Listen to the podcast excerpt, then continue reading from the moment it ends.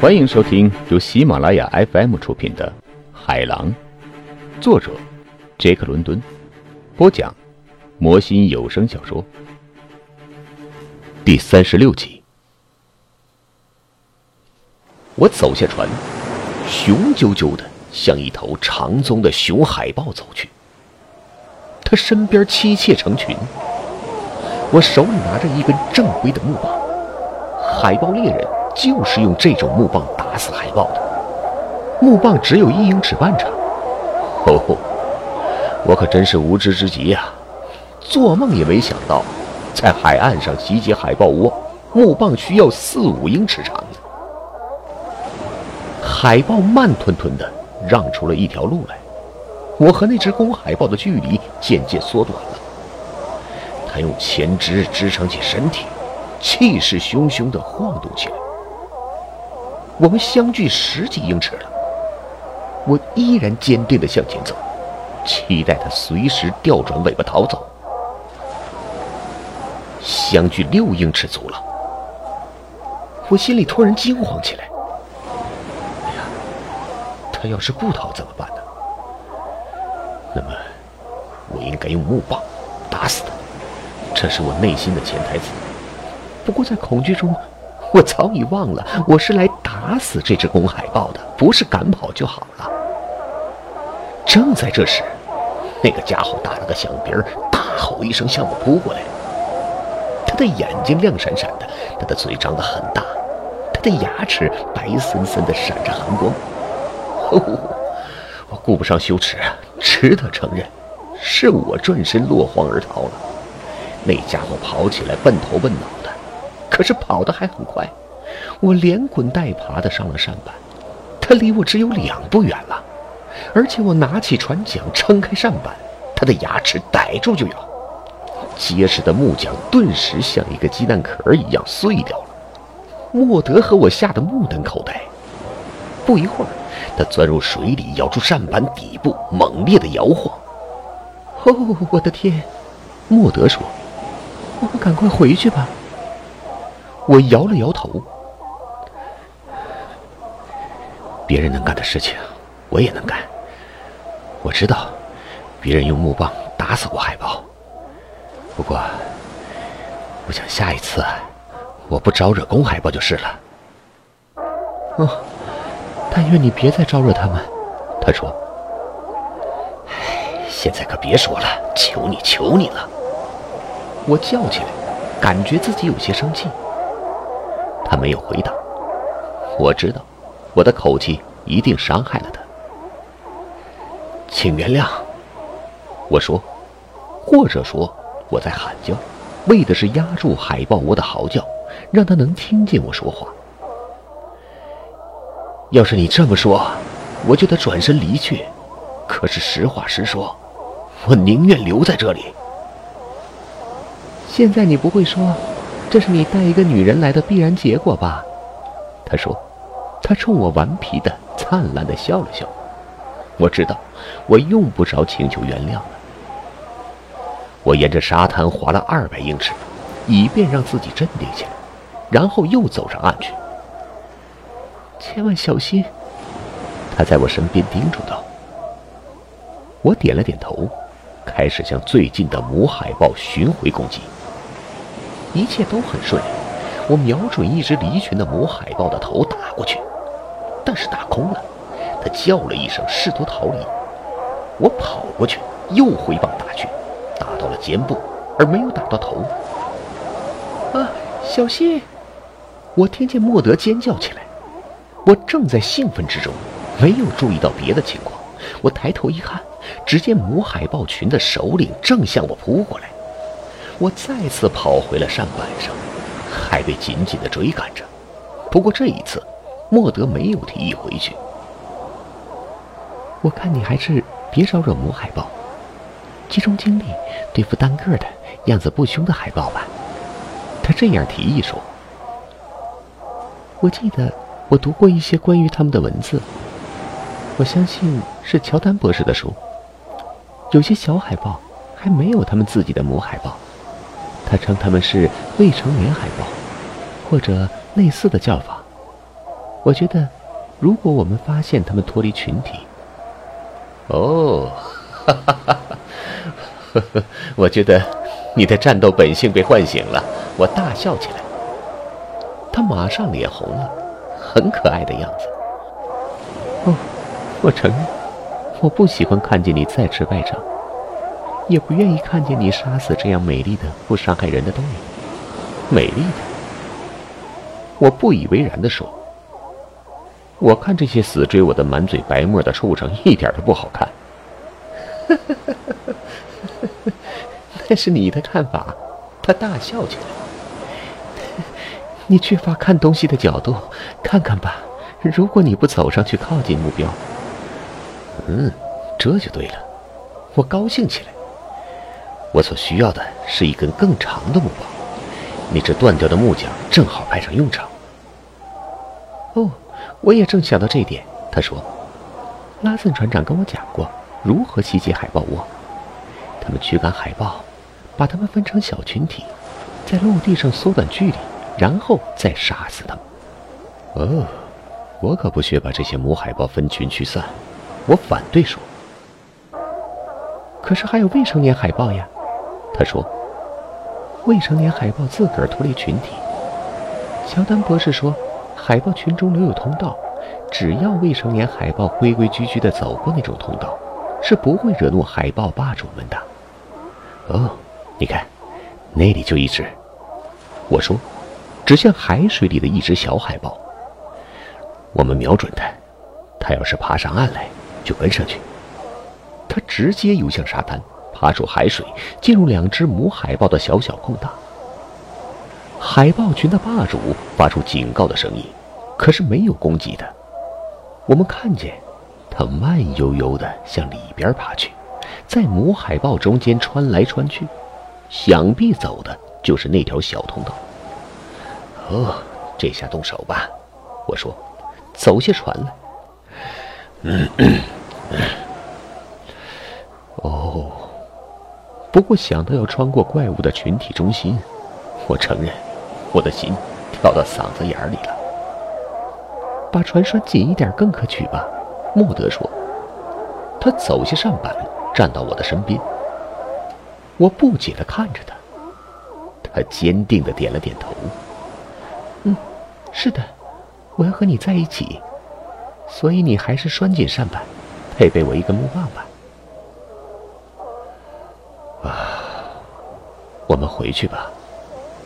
我沮丧地说：“我想，苔原草可以打屋顶，说到底，是可以的。”你知道不能回去，他回答说：“要我领头吗？”我耸了耸肩，但是内心对这个女子充满了最热烈的敬仰和自豪。我把一支断桨送给她，我自己拿起了另一只桨。战战兢兢，紧张不安。我们好不容易走出去几干远。有一次，一头母海豹探寻的鼻子伸到莫德的脚边，莫德吓得惊叫一声。而有几次，因为同样的原因，我加快了步子。但是，除了两边传来警告的干咳声，他们没有发起攻击的迹象。这个海豹窝，猎人从来没有袭击过，因此海豹性情随和。同时也不知道害怕，在海豹群中心喧闹声吓人，那种吵闹的阵势简直让人头晕目眩。我停下来，很有把握地冲莫德笑了笑，因为我比他恢复平静快许多。我看得出，他仍然害怕的不行。他靠到我的身边，对我大声嚷道：“我害怕的要命。”可我不害怕了，尽管置身海豹群的新奇感还没有过去，但是海豹的和平行为解除了我的惊慌。莫德在瑟瑟发抖，害怕，我也不害怕。他哆嗦着下巴说：“是我的身体在哆嗦，不是我。”哦。别怕，别怕，会好的，会好的。我安慰他说：“我的臂膀本能的搂住他，保护他。哦，我永远也不会忘记，在那一刻，我很快意识到，我成为堂堂男子汉了。我自然本能的原始深处在躁动。我觉得我很有男子汉气，成了弱者的保护者，敢于打斗的男子。再好不过的是，我感觉自己是我心爱人的保护者。他依偎在我的身上，那么轻柔，像百合花一样。等他不再哆嗦，我感觉到浑身力量大增。我感觉自己成了海豹群中那只最凶猛的海豹的对手，而且我知道，如果一只公海豹向我发起攻击，我应该毫不退缩的、异常冷静的迎接它。我还知道，我会把他杀死。您现在收听的是由喜马拉雅 FM 出品的《海狼》。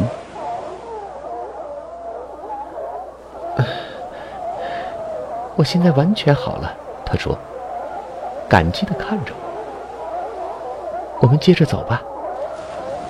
我心中的力量让他平静下来。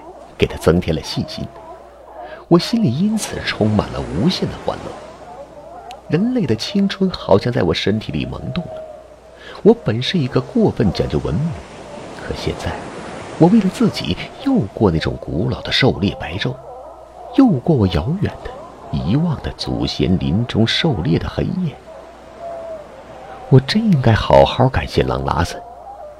我们在挤挤扛扛的母海豹之间的窄道上行走的时候，我想到了它的鞭策。我们走了四分之一英里的路，终于找到了未成年的海豹，皮毛光亮的小公海豹，独来独往的过着光棍生活，养精蓄锐，等待他们一路拼杀，跻身进新郎生活的那天早早到来。这一切都很顺利了，我似乎一下子知道该干什么。该怎么干？大喊大叫，挥动着手中的木桨进行威胁，甚至捅几下那些懒散的小海豹。我很快从群体中分割出来二十几只小光棍。一旦那只小海豹妄图反身跑向海里，我会立刻拦住它。莫德非常积极地前来驱赶，他的喊叫和断桨的舞动发挥了相当大的协助作用。可是我注意到。一旦那只小海豹看样子累了、掉队了，他便让它溜掉了。我还注意到，一旦那只小海豹做出好斗的样子，试图逃脱，他的眼睛一亮，炯炯有神，便用手中的断桨毫不客气地打过去。哦，我的天，真刺激啊！他高声叫道，因为体力不济停下来。我想我要坐一会儿了。我把这些小小的海豹群，哦，现在只剩十几只强壮的，因为他放走了一部分，赶出一百多码远。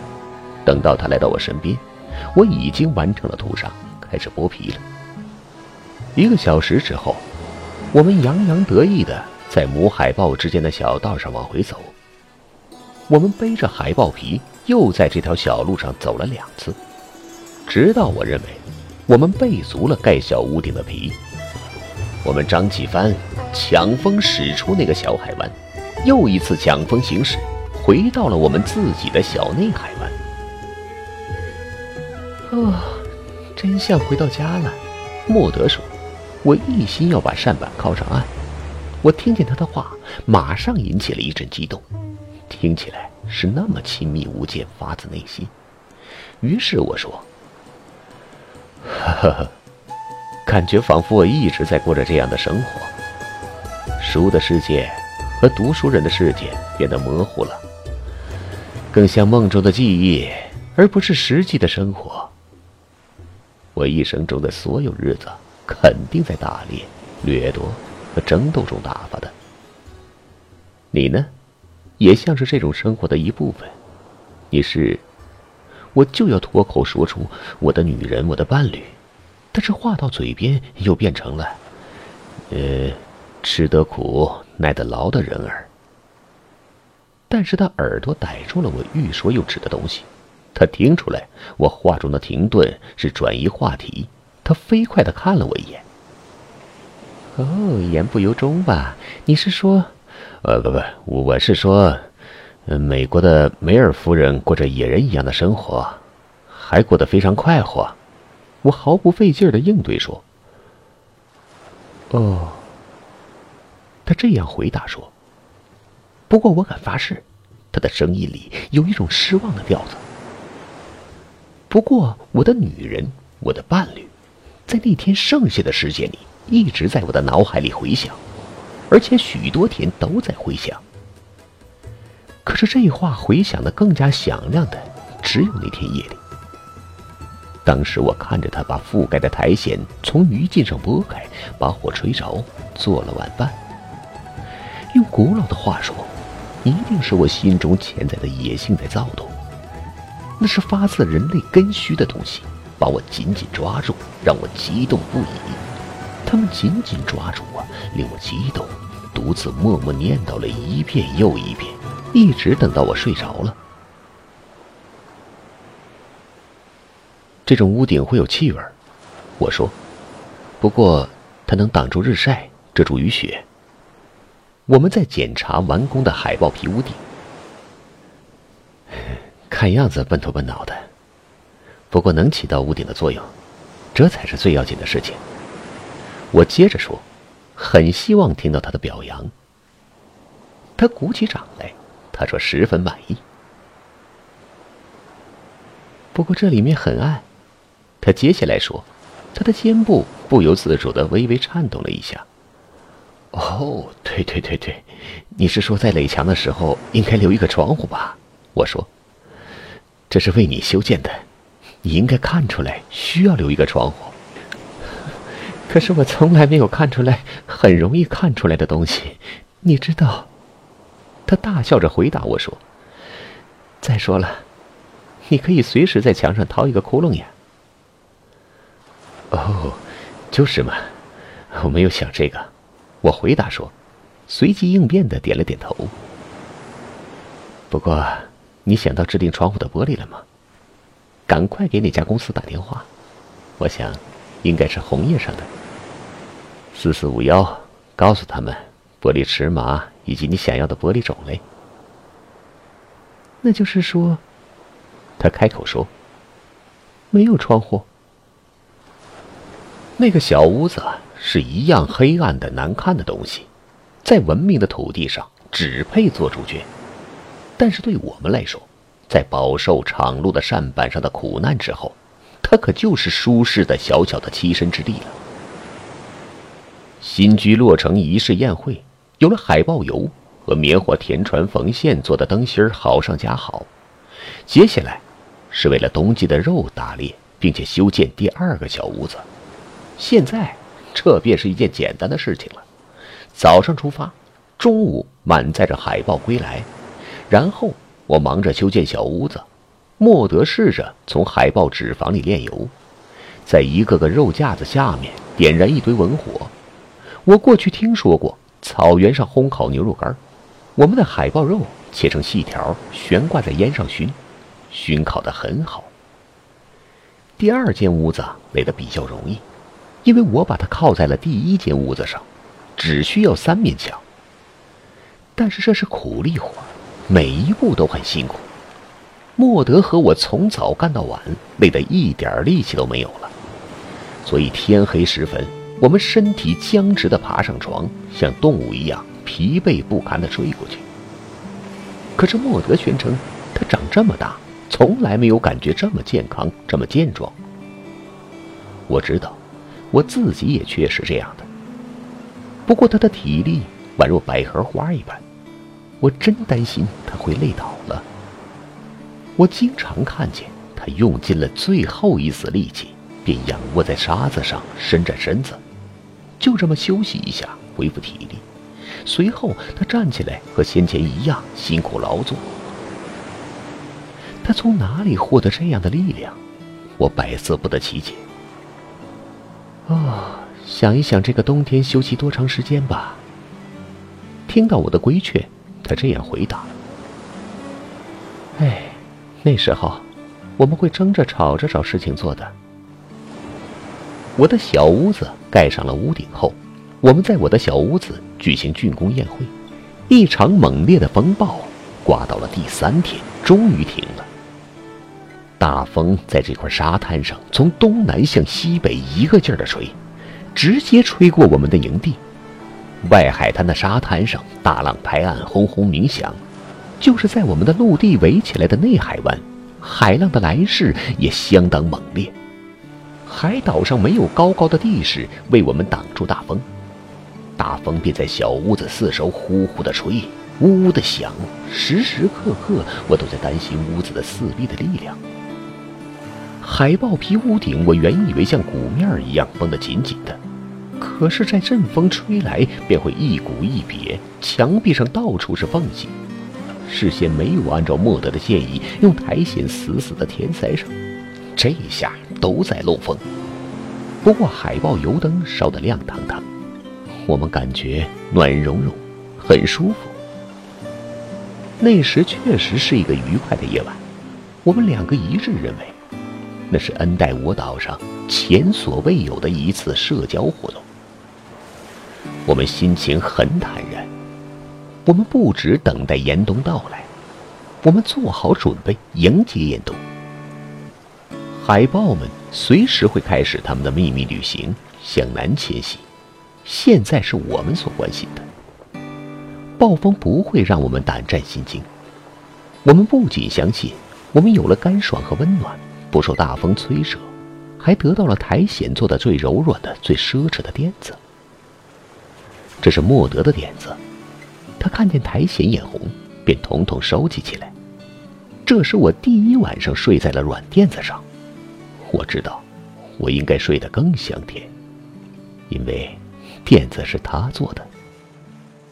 听众朋友们，本集播讲完毕，感谢您的收听。